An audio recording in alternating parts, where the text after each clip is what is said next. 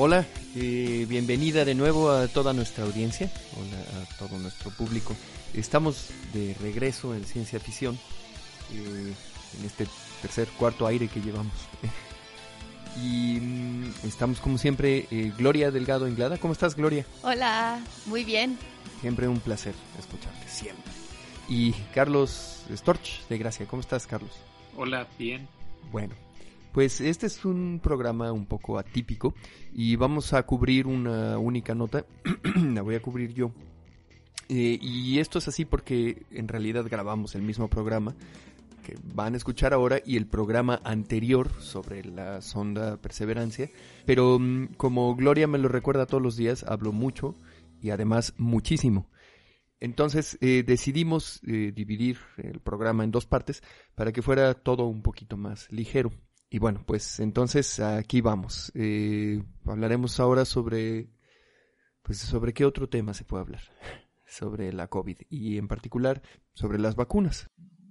Unos días antes de que hiciéramos la grabación, Gloria me sugirió que tomara yo el tema de las vacunas porque la verdad es que sí hay mucha confusión en el público sobre cuáles son las vacunas que nos están, que nos van a tocar, si es que algún día nos tocan en este lado del mundo.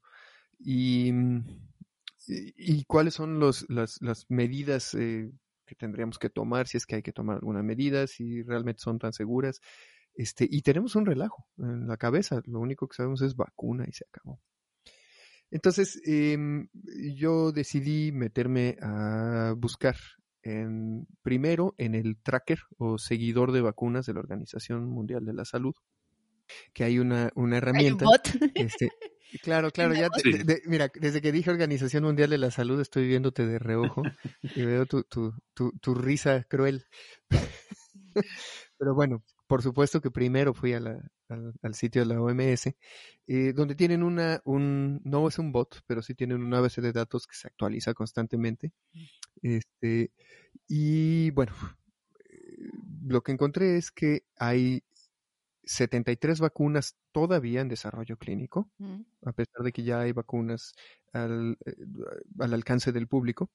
Todavía se están desarrollando clínicamente algunas y 73 de esas están en desarrollo clínico y 182 están en desarrollo preclínico. Wow. O sea, tenemos una gran batería de vacunas todavía en proceso. Eh, no podemos decir todavía qué porcentaje de éxito se espera tener. Yo estoy calculando. ¿Y cuál es el sentido de esto? O sea, como que, por ejemplo, si somos pensando en México, es mejor tener nuestra propia vacuna porque nos va a salir más barato o porque más bien se van a ir a detalles que se piensa que estas primeras no pueden resolver o por qué? El sentido de esto es que, primero, una sola vacuna no sirve para vacunar a todo el mundo, porque hay un montón de problemas prácticos en la fabricación, en la distribución, en los sistemas de compra. Eh, y lo que hemos observado además es que hay algunas vacunas que son mucho más eficaces en ciertos grupos de mm, población. Por ejemplo, eh, ya hablaremos de eso ahorita un poquito más adelante, pero la, la china, la de Cancino, resulta más eficaz en la población menor a 60 años. Mm. No solamente es eso, sino mm, que además eh, las vacunas, aunque se están desarrollando eh, para que se vendan a, casi a precio de fabricación por ahora, no van a ser de precio de fabricación toda la vida. y claro, conviene que cada país tenga por lo menos algún tipo de desarrollo. Y además es que el esquema es mixto. Este, no todas las vacunas se desarrollan de la misma manera. Em, entonces, bueno, 24 de esas vacunas son con desarrollo de subunidad proteínica que se le llama. Es decir, contienen partes, digamos, purificadas del virus que están seleccionadas por su, perdón, por su habilidad para estimular eh, a las células inmunes. por ejemplo, la espícula o un azúcar o una eh, de las partes de la cubierta que rodea al germen. Entonces, estas vacunas por lo general requieren refuerzos y hay muchas de las vacunas que ya tenemos nosotros desde la infancia que son resultado de este tipo de tecnología. Por ejemplo, la la hepatitis B, eh, la vacuna, esta no la tenemos desde niño, pero ya existe desde hace años, la del virus del papiloma humano, la vacuna contra la tosferina, la del neumococo o la de una enfermedad que se llama culebrilla, que llamamos culebrilla, que es una forma de herpes. em, el 15% de estas vacunas que se están desarrollando, es decir, 11 vacunas, son de vector viral. ¿Qué significa vector viral?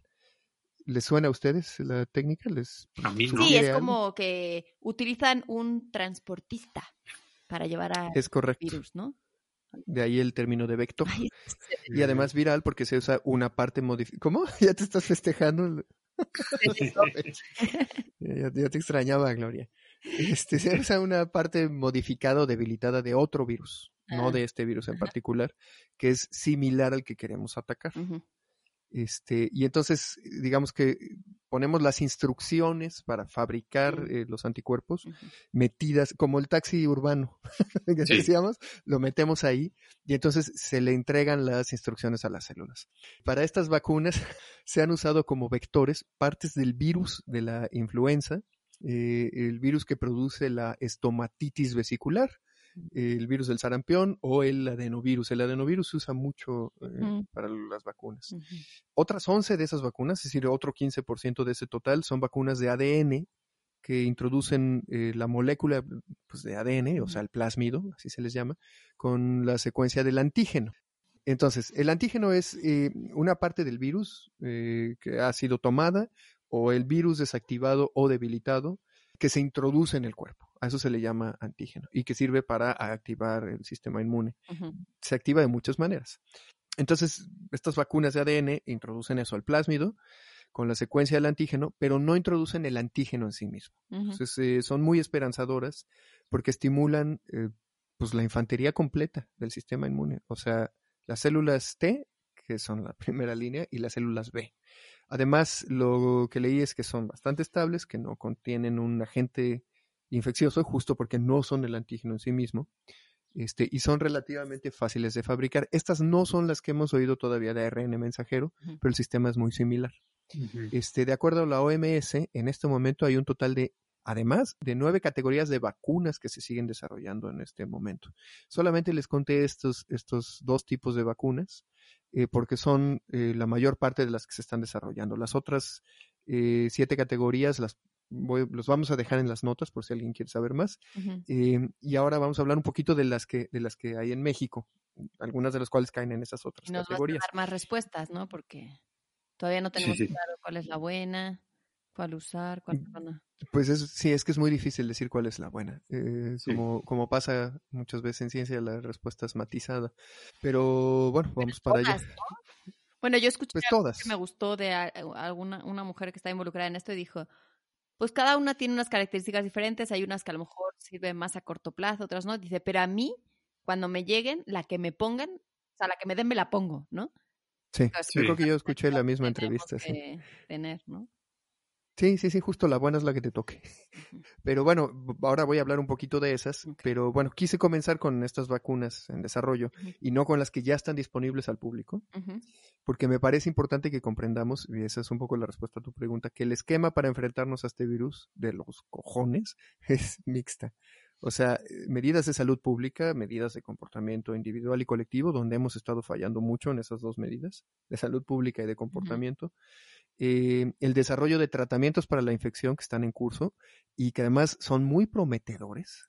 Eh, yo creo que la siguiente, el siguiente podcast trataré de hablar de esos desarrollos para tratar a los que ya están enfermos y hay un desarrollo muy prometedor de un de una aplicación nasal de una sustancia que desactiva por 24 horas ah, el virus. yo también lo leí. Pues es muy prometedor, todavía está en, en estudio clínico. Es decir, este la vacuna por sí misma no basta para eh, parar la pandemia. Y atención, una sola vacuna no basta tampoco para inmunizar a toda la ¿Una sola vacuna te refieres a una un solo desarrollo exitoso? O sea, Solo Pfizer no basta para inmunizar a toda la población. Tan pronto como una vacuna supera la fase 3 y recibe la aprobación de los órganos reguladores, entra en la arena y pelea en contra del virus en combinación con las otras vacunas. No en el mismo organismo, pero sí en la misma población. Porque hay muchos problemas de fabricación. Es, se tiene que fabricar muchísimas vacunas en un tiempo récord para inmunizar. pero entonces es un problema logístico, no de la vacuna en sí. Sí, bueno, ah, bueno, claro. El, el, problema de la vacuna en sí, en todo caso, sería o el porcentaje de efectividad o este, la efectividad en grupos específicos de la población. Pero justo por eso no podemos usar una sola vacuna. Y como sabemos es tan difícil y el, y el porcentaje de éxito del total de desarrollos es, bajo, porque la ciencia es difícil, este, que tenemos que, incluso con el esquema de vacunación, tener un esquema mixto. Este, dicho esto, las vacunaciones que actualmente están disponibles en México y que han recibido la aprobación de la COFEPRIS son, me voy a ir por orden de aprobación tomado desde la página de la Secretaría de Salud. Eh, la primera es la de Pfizer y BioNTech, es un desarrollo conjunto, el nombre técnico de la vacuna es BNT162B2, es como el nombre de un robot de Star Wars. Sí. Este, dedicado a distribuir vacunas. Y esta sí es, como seguramente ya han escuchado en las noticias, una vacuna novedosa por el, por el tipo de tecnología que utiliza, es de ARN mensajero. Entonces, esta toma la proteína de espícula del virus, que es inofensiva, y solamente la espícula, y se aplica en el músculo, en la parte superior del brazo es, eh, intramuscular. Entonces, una vez que las instrucciones, o sea, el ARN mensajero, pues entra a las células, eh, las células inmunes comienzan a producir la misma proteína. Entonces, una vez que se produce esta proteína, eh, o sea, el, ARN, las instrucciones, se destruyen, no se quedan en el cuerpo. Este, todo esto sucede al interior de la célula y después la célula exhibe la proteína, digamos como un pavo real, así, saca la proteína al exterior. Y ese es el momento en el que el sistema inmune la reconoce como un objeto extraño y entonces comienza a crear anticuerpos. Y esta vacuna funciona con un esquema de dos dosis, fue la primera en recibir la aprobación para el uso de emergencia en México y me parece que en el mundo fue la primera que se aprobó. Requiere de un sistema, como han oído también en las noticias, de transporte ultrafrío, este, que también fue diseñado por la empresa y básicamente podría conservarse en perfecto estado en, en las noches marcianas, porque tiene que estar entre 80, entre menos 80 y menos 60 grados centígrados. Entonces, eso es un problema muy grande de logística y de distribución porque en México no existía la cadena de frío, para, de, de ultra frío para mantener las vacunas. He leído por ahí, no lo encontré ahora, que una vez que se empieza a aplicar y que se saca de esa cadena de ultrafrío puede mantenerse alrededor de seis días eh, durante la ah. aplicación. Sin embargo, y ojo, esto son buenas noticias, el primero de febrero me parece que fue, la FDA acaba de publicar una nueva guía de manejo para la vacuna usando datos de la propia farmacéutica que permite, según la guía, trasladar y manejar la vacuna a temperaturas tradicionales en cadena de frío. O sea, de menos 25 a menos 15 grados centígrados. Entonces, si esto es posible, es una gran noticia, porque la vacuna de AstraZeneca tiene alrededor del 91% de efectividad, si no me equivoco, esos, esos números, perdón, van a ir cambiando. Todos los números de efectividad que vamos a decir ahora van a ir cambiando porque esos son los que se extraen de los estudios de fase 3, pero vamos a tener que ver cómo se comporta en la población, en grandísimos números de población, con un montón de variables de salud, este, para ver si se mantiene la efectividad. Lo, lo esperable es que baje al 80, al 70% de efectividad. Es lo que yo he oído en todos los médicos y lo que me dicen es que sigue siendo un muy buen porcentaje. Em, entonces, bueno, vamos a ver qué pasa, pero probablemente eso hasta abarate un poco la, vacuna porque es una de las vacunas más caras. Esta no ha sido estudiada en México todavía, o sea, no, no, no hubo estudio fase 3 en México y seguramente no será estudiado. Bueno, esa es la primera. La segunda es la vacuna de AstraZeneca y la Universidad de Oxford. Su nombre de Star Wars es AZD122 y cuando habla suena como R2D2. Y esta vacuna, que es de vector viral, también se le llama vacuna de adenovirus, porque usa material de, adivinaron, el adenovirus. Esta es la que se va a empaquetar en México y que se está fabricando en Argentina. Y muy probablemente es la que representa el mayor número de dosis aplicadas. Eh, también requiere de dos dosis, o sea, de primera dosis y refuerzo, y fue la segunda vacuna en, en autorizarse. No se ha estudiado todavía en México, o sea, la fase 3 no sucedió aquí, pero la verdad no creo que haga falta. Está aprobada y vamos, si esa me toca, perfecto. Y esa le toca a ustedes y a nuestros papás, primero a nuestros papás, perfecto. La tercera vacuna en lograr su eh, aprobación por COFEPRIS fue la desarrollada por el Instituto Gamaleya la polémica GAM COVID-Vac o Sputnik 5. Esta también es de vector viral eh, y recibió la aprobación de COFEPRIS el 2 de febrero. Ahora, sí hubo un poco de escándalo con esta vacuna y pienso que el escándalo no fue gratuito, aunque al final se superó con los datos, como sucede. Y trataré de resumirlos y meterme aquí en Honduras políticas. El presidente de México anunció el día 24 de enero que estaba contagiado de COVID. Lo hizo a través de Twitter. Como respuesta a este tweet, él mismo, o sea, como en un micro hilo de Twitter, publicó lo siguiente, lo voy a leer. El tweet decía lo siguiente, yo estaré pendiente de los asuntos políticos desde Palacio Nacional. Por ejemplo, mañana atenderé una llamada con el presidente Vladimir Putin porque independientemente de las relaciones de amistad, esta tos es metafórica, existe la posibilidad de que nos envíen la vacuna Sputnik 5. Obviando lo extraño que resulta que un anuncio de este tamaño se dé por la vía de Twitter, eh, llamaba la atención que se sugiriera una negociación política de alto nivel, además con un oligarca, para importar una vacuna que aún no había sido aprobada por ninguna instancia reguladora en el mundo. Incluso el estudio original que se publicó en The Lancet fue incompleto no ponía lo que se llama raw data, los datos completos, este, y al parecer el número de personas usadas para el estudio de fase 3 era muy bajo, entonces los resultados no podían ser concluyentes. El laboratorio Gamaleya prometía compartir los números completos, pero eh, solamente para instituciones que se dirigieran directamente a ellos o para grupos de investigadores respaldados por una institución. Esto es un comportamiento muy extraño, la verdad, porque me imagino que habrá estudios donde funcione así, pero generalmente la ciencia, y tú me dirás, Gloria, si me equivoco, no se publica de este modo, no se hace así. Em, y también despertaba ciertas eh, sospechas porque sabemos que la política en ese país, pues sí se desangra en todas las áreas. ¿Ibas a decir algo, Gloria? Sí, iba a decir, pero luego es que yo me quedé con la idea de que luego ya cambió, ¿no? Luego se hicieron públicos los estudios o no. Es correcto, es ah. correcto, para allá voy. La desconfianza efectivamente no era solo en México, eh, la discusión sobre la validez de los resultados se dio entre toda la comunidad científica en todo el mundo. Era, era cuestionada como se hace siempre en la ciencia y de hecho el hecho de que Cofepris aprobara el uso de la vacuna justo en el mismo día en el que se publicaron ya los estudios completos en The Lancet, el día 2 me parece, no ayudaba tampoco a aplacar las sospechas. Este, pero bueno, como sucede siempre con la ciencia, una vez que los resultados fueron públicos y abiertos al escrutinio, cosa que sucedió, la vacuna fue aprobada en varios países y la comunidad científica ya validó su seguridad y eficacia. Entonces, una vez que sabemos que la, que la vacuna es, segura y que tiene efectividad, además la efectividad eh, que aparece en los estudios es alta, es del 91%.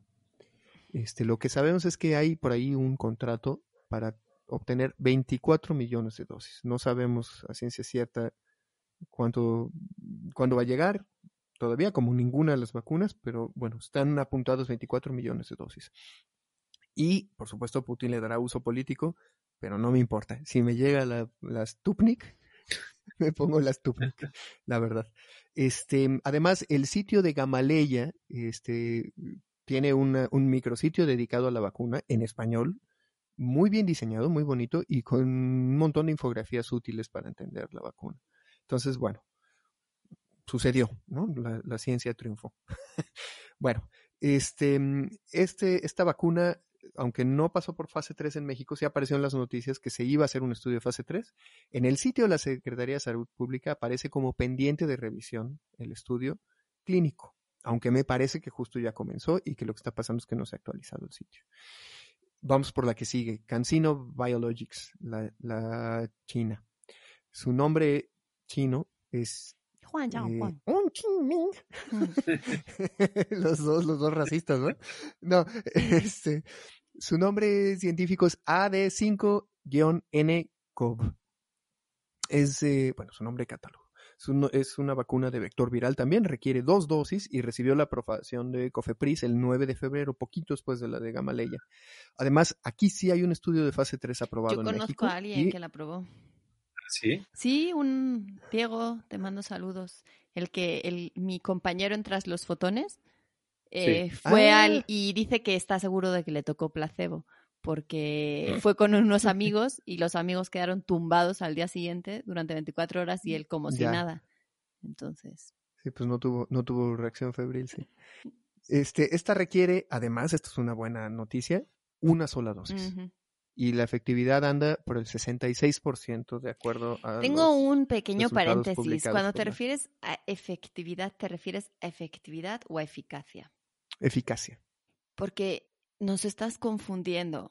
Lo que se hace en los estudios es la eficacia, que es muy alto. Y una vez que ya se empieza a usar en la gente, en un ambiente diferente y con otras variables y no sé qué, se convierte en efectividad. Y la efectividad es la que va bajando. La eficacia siempre es la misma. Es correcto, es correcto. Entonces, sí, efectivamente la eficacia anda por el 66. La efectividad será Oye, pero entonces es, esta es muy poco. O sea, comparada con las otras tres, pero tiene ventajas. Es una sola dosis, también se va a envasar en México y lo que queremos es inmunizar a la mayor parte de gente posible. Entonces entra en el esquema. Ahora, ni idea de cuántas dosis vamos a tener por contrato, pero llegaron dos millones y pelos hace unos días. Eh, no he encontrado información sobre contratos todavía. La siguiente vacuna es eh, Sinovac, llamada Coronavac. Ese es el nombre de la vacuna es un virus inactivado, requiere dos dosis y no tiene estudios en México. Hay un contrato por 10 millones de vacunas, de dosis, según las notas periodísticas, y anda este, en un porcentaje raro entre 50 y 80% de eficacia. Eh, es el dato que encontré. El rango es grande y los datos fueron comunicados por la farmacéutica pero de acuerdo a una nota periodística que encontré, porque no encontré mucho más, no hay todavía un artículo publicado en, en, algún ¿Esa de quién, qué, países son los que están involucrados? China ah, también. Y bueno, pero por lo pronto, aunque no haya aparecido publicado, eh, un poco siguiendo a lo mejor el ejemplo de lo que pasó con la Sputnik, este, me parece que si tiene la aprobación de COFEPRIS, pues adelante, ¿no? COFEPRIS tiene un comité que se llama de moléculas nuevas, que son los que revisan estas cosas, y pues yo confío bastante en Cofepris, más o menos. Este, funciona bien y es independiente a las decisiones políticas. Entonces hay razones para, para confiar. Estas son las autorizadas. ¿Y ahora están las no autorizadas? Ahora están las no autorizadas que todavía están en proceso. Hay más. Mm. Hay tres vacunas que están esperando aprobación para uso de emergencia todavía. Es la de Johnson y Johnson, que es una vacuna de adenovirus. Su nombre es AD26COV 2.5, me voy a saltar ya los nombres. Este, la de CureVac AG es este, una vacuna de ARN mensajero, también es un, esquema de dos dosis.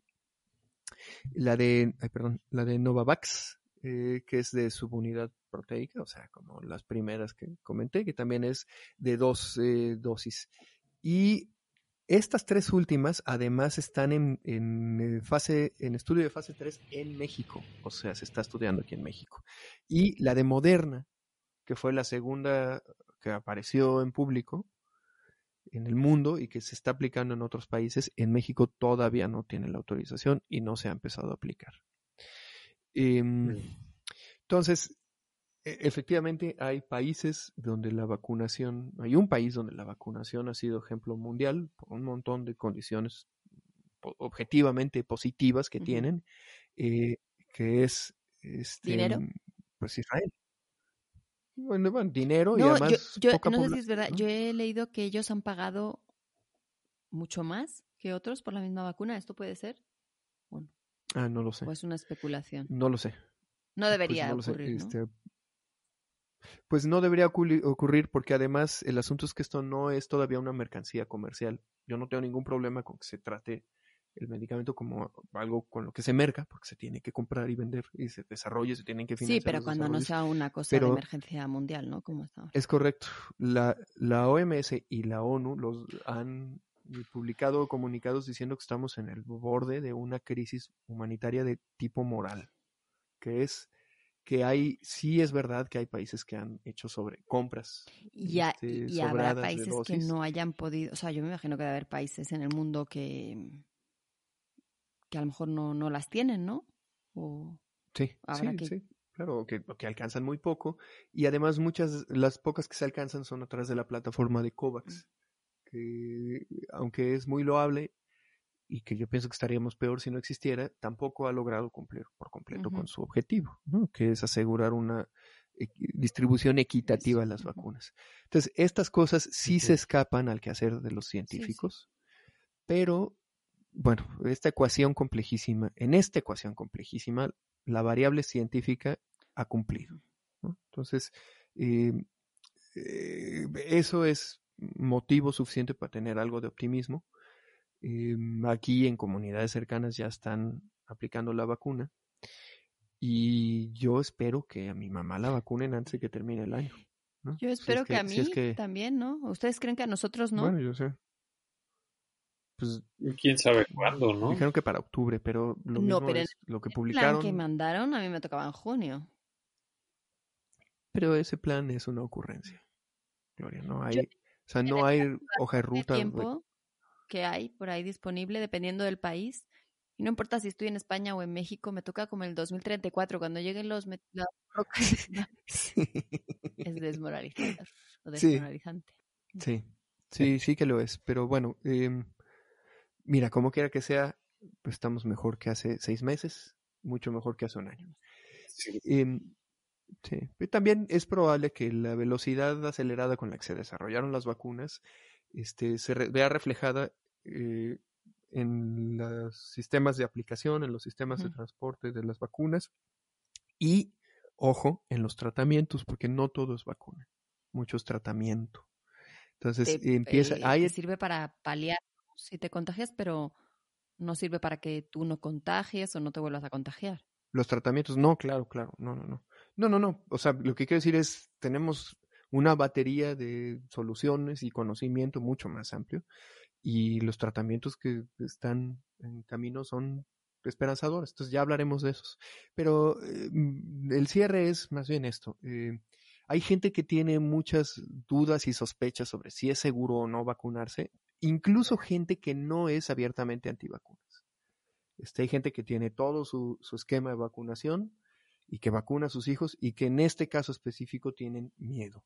Entonces, si alguno de esos nos está escuchando, yo tendría que decir que soy este, empático a este miedo, porque eh, se han desarrollado rápidamente. Tenemos un montón de vacíos de conocimiento en el público sobre cómo funciona la vacuna, sobre si nos va a servir o no. Pero la única manera de salir de esto es empezar a vacunarse. Y no saldrían al público ninguna de las vacunas, ni siquiera las Tupnik, este, si no fueran seguras, si no supiéramos la ciencia cierta. Eh, lo que yo leí hace poco que me gustó es que en realidad hace un año ya se tenían algunas de estas vacunas, ¿no?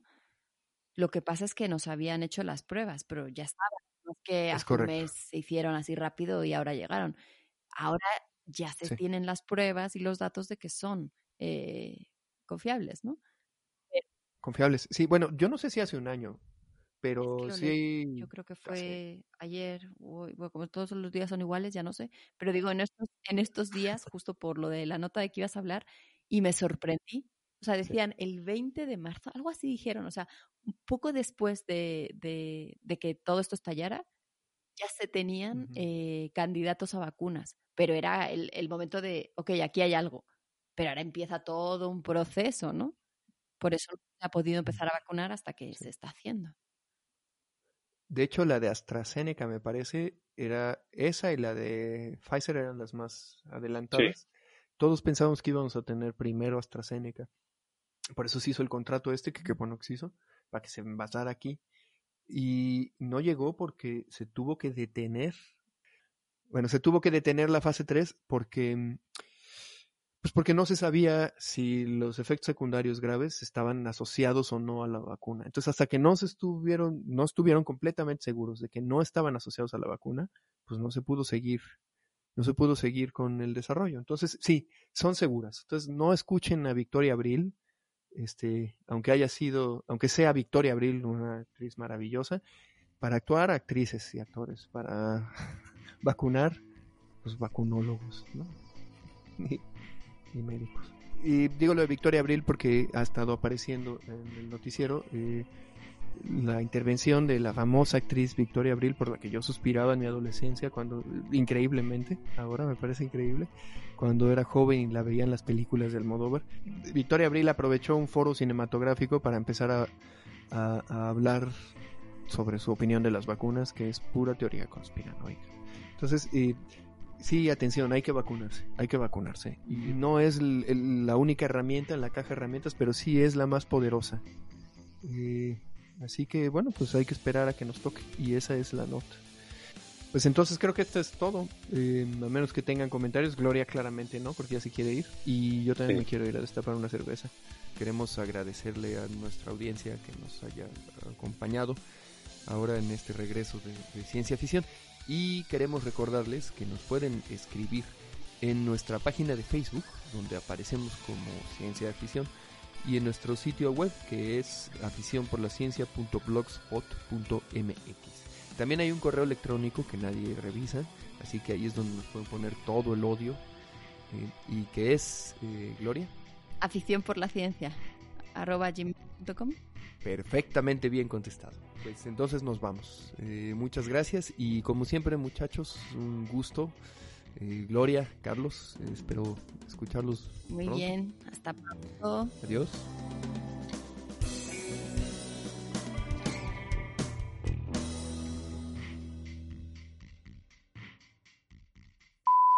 ¿Yo tengo que hacer las tomas falsas también? Se han usado como vectores partes del virus de la influenza. Pero ya, ya estoy hablando como cubano. Este, voy a usar el comentario de Gloria de qué espanto de años, qué desperdicio de año, qué asco de año, qué vida de mierda. Este, perdónenme, ahí está el COVID, miren. La edad. Este es una sí, es- ya le decimos COVID a la edad, ¿verdad? O, como le dice el cabecita de pañal de algodón, digo, Stupnik. no sé si vieron el video, pero bueno, es difícil de pronunciar. Yo eh, estaré este, pendiente de los, de los asuntos este, políticos Es correcto. Tienes razón. Bueno, sí. Bueno, pues vamos a... Ese, ese suspiro es suficiente. Eh, take it away, Gloria. Es que eres muy Este, lento. No, ¿cuál muy lento? Pues soy guionista. ¿Qué quieres que haga? Tengo que contar la historia completa. No, no, no hagas como que bostezas. Ahora, voy a cerrar el, el paréntesis. ¿Cómo que paréntesis? Pues porque esta parte de política no sé si la quieres dejar. Oh my No era god. parte de mi nota. Termina ya. Bueno, no me estés preguntando. Pero era parte del, parte del podcast. Y listo. Por fin. Ay, Dios santo. Ya me voy a, voy a renunciar, ¿eh, Gloria. Ya. Bueno, ya que nos hable Pablo, al fin que ya quiere hablar al micrófono. Canta una canción. Muy bien. Muy bien. Para cuando publiquemos esto ya la Sputnik estará aplicada en nuestro... Sí, sí. La- la- las, las.